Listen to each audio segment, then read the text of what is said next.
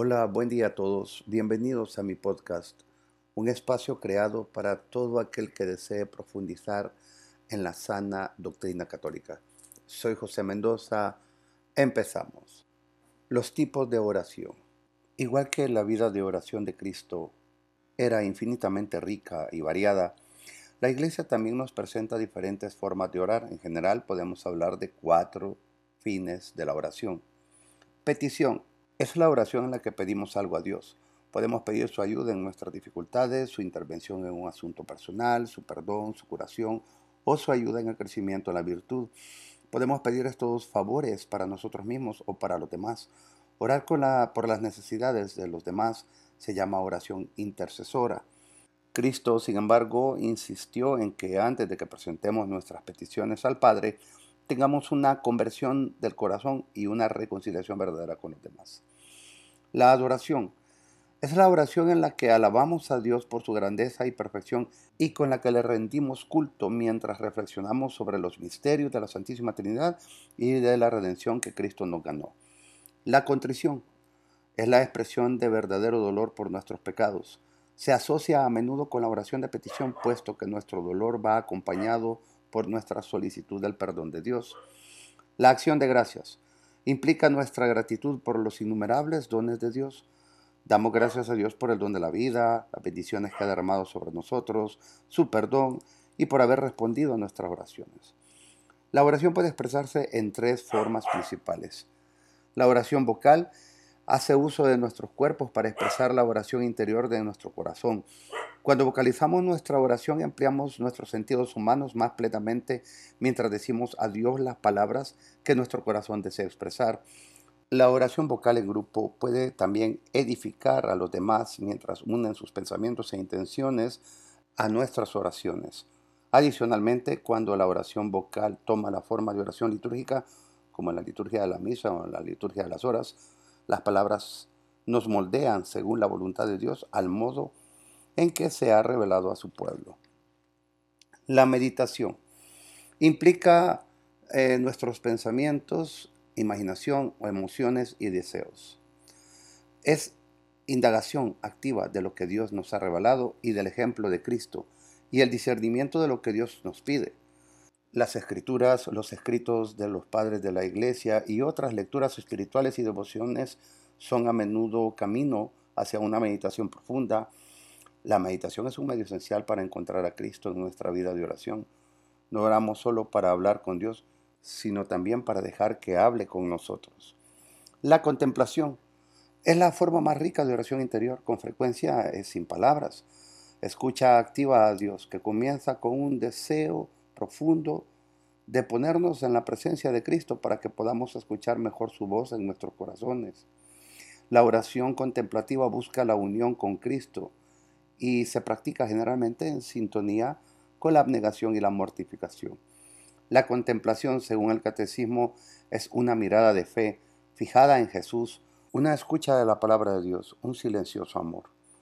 Realiza la unión con la oración de Cristo en la medida en que nos hace participar de su misterio. Ni los sacerdotes, ni los religiosos, ni los laicos pueden responder a la llamada universal a la santidad o contribuir a la misión de la Iglesia sin una vida de oración constante.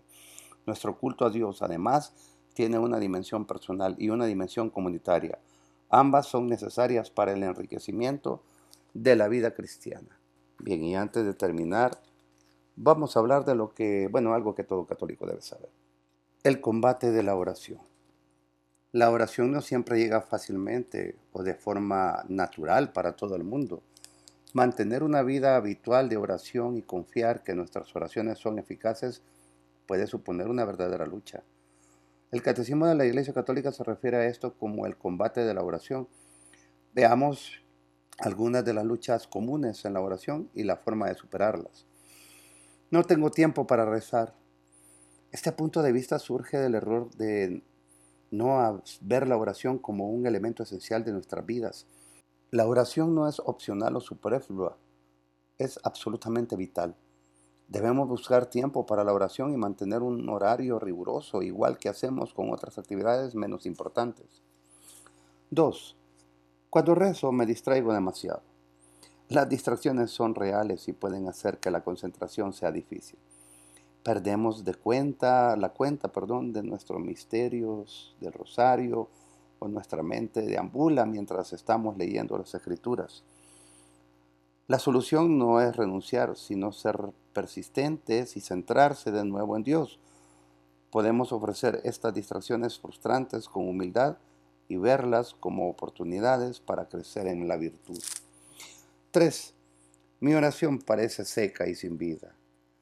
Todos podemos tener momentos áridos, que a veces son conocidos como experiencias del desierto en nuestra vida de oración. Nada funciona. Nuestra oración se siente hueca e incluso a veces inútil. Y nos hacemos apáticos hacia nuestro crecimiento espiritual.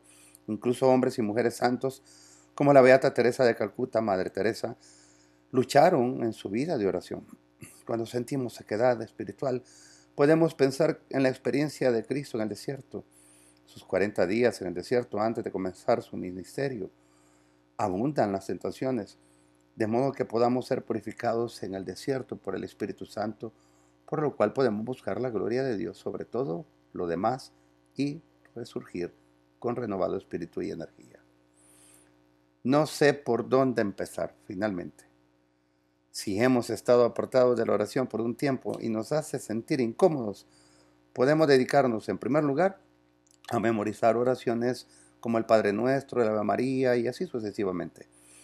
Trata de meditar sobre el significado de las palabras de las oraciones litúrgicas u oraciones escritas, que estas son también buenas para empezar.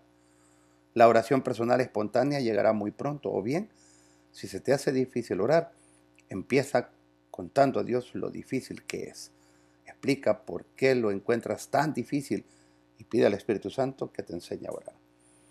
Del mismo modo, el Espíritu acude en ayuda de nuestras debilidades, pues nosotros no sabemos pedir como conviene, pero el Espíritu mismo intercede por nosotros con gemidos inefables. Romanos 8:26. Ahora sí, me despido de ustedes. Gracias. Por favor, denle me gusta, compartan este episodio suscríbanse a mi podcast y déjenme en los comentarios, en la casilla de comentarios, si les ha servido. Muchas gracias, feliz domingo a todos, Dios les bendiga. Hasta la próxima.